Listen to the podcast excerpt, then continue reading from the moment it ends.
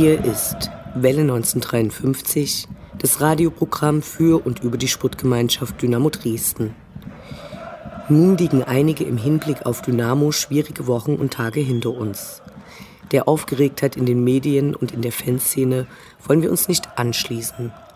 Zerwürfnisse sind alle Orten spürbar. Wir machen deswegen keine normale Sendung. Spielberichte und Ausblicke entfallen. Hier folgt eine kurze Betrachtung der aktuellen Lage. Der Tabellenstand ist besorgniserregend, das ist schade, mehr aber auch nicht. Das kommt nun mal vor im Fußball. Auch wir hatten andere Erwartungen an den Verlauf der Saison. Zum Glück sind wir aber nicht diejenigen, die etwas entscheiden oder verantworten.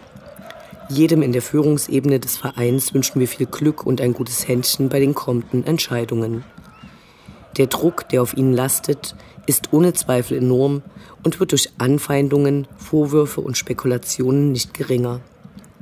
Das Trainerprojekt Christian Fjell ist Geschichte. Eine traurige, wenn man bedenkt, welche Hoffnungen von allen Seiten in ihn gesetzt wurden. Von der Möglichkeit der zu frühen Beförderung und einem möglichen Verheizen wurde schon früh geraunt. Seine Freistellung wurde von vielen seit Wochen gefordert. Dynamo hätte ja anders sein können, ist es aber offenbar nicht. Nach Bekanntwerden seiner Entlassung waren auch wieder viele Fans nicht zufrieden, weil sie der Mannschaft und dem Kader die Verantwortung geben. Die kann aber nicht einfach ausgetauscht werden. Wir jedenfalls sagen Danke Christian Fiel und Danke Patrick Mölzel. Längere Trainerengagements sind in Dresden seit der Wende mit wenigen Ausnahmen von zuletzt Uwe Neuhaus und Peter Nemeth weiterhin Mangelware. Aber auch bei ihnen wird mittlerweile gern vergessen, wie groß die Unzufriedenheit gegen Ende ihres Aufenthaltes in Dresden war. Viele geben die Verantwortung für die derzeitige Misere der sportlichen Führung und dem Scouting, vergessen aber gleichzeitig, dass im Sommer allgemeine Vorfreude und auch Zufriedenheit mit einigen als besonders gut empfundenen Transfers herrschte. Warum diese nicht so funktionieren, dafür gibt es sicher viele Gründe, Verletzungen und ähnliches gehören dazu, die Verunsicherung scheint aber das größte Problem. Die Mannschaft spielt in der zweiten Halbzeit nicht besser. Wenn sie nach der ersten Hälfte ausgepfiffen wird, trotzdem pfeifen die Leute. Eigentlich ist es sinnlos, die meisten wissen das auch. Trotzdem tun sie es immer wieder zu Tausenden, ob als Frustabbau oder als Befriedigung diverser negativer Bedürfnisse. Die Stimmung ist jedenfalls derzeit mies wie lange nicht. Die Fans scheinen uneins und es gibt derzeit kaum Entscheidungen, die der Verein und seine Gremien treffen können, die jeweils große Lage der Fans aus den unterschiedlichsten Gründen gut finden werden. Dabei befand sich der Verein in der Vergangenheit in wesentlich schlechteren Positionen, aber das wird auch gern vergessen. Welcher eierlegende Wollmilchsau-Cheftrainer unter diesen Bedingungen gefunden werden wird, bleibt abzuwarten. Blicken wir nach vorn. Mit Heiko Scholz wurde am Dienstag ein Interimstrainer präsentiert. Sein Vertrag ist erstaunlich lange, bis zum Sommer 2021 datiert.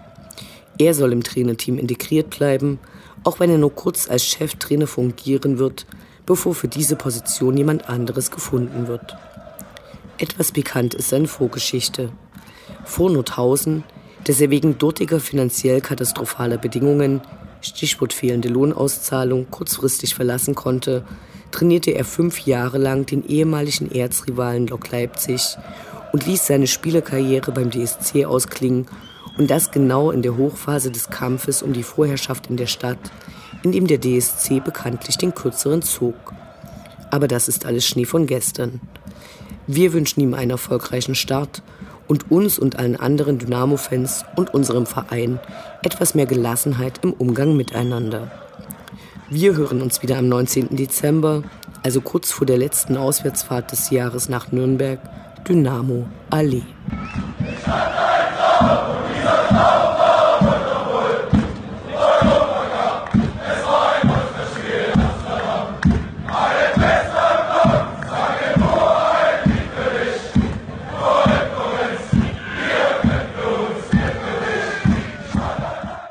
Wie baut man eine harmonische Beziehung zu seinem Hund auf? Puh, gar nicht so leicht. Und deshalb frage ich nach, wie es anderen Hundeeltern gelingt, beziehungsweise wie die daran arbeiten.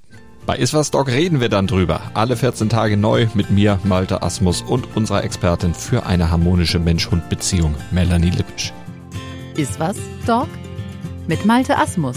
Überall, wo es Podcasts gibt.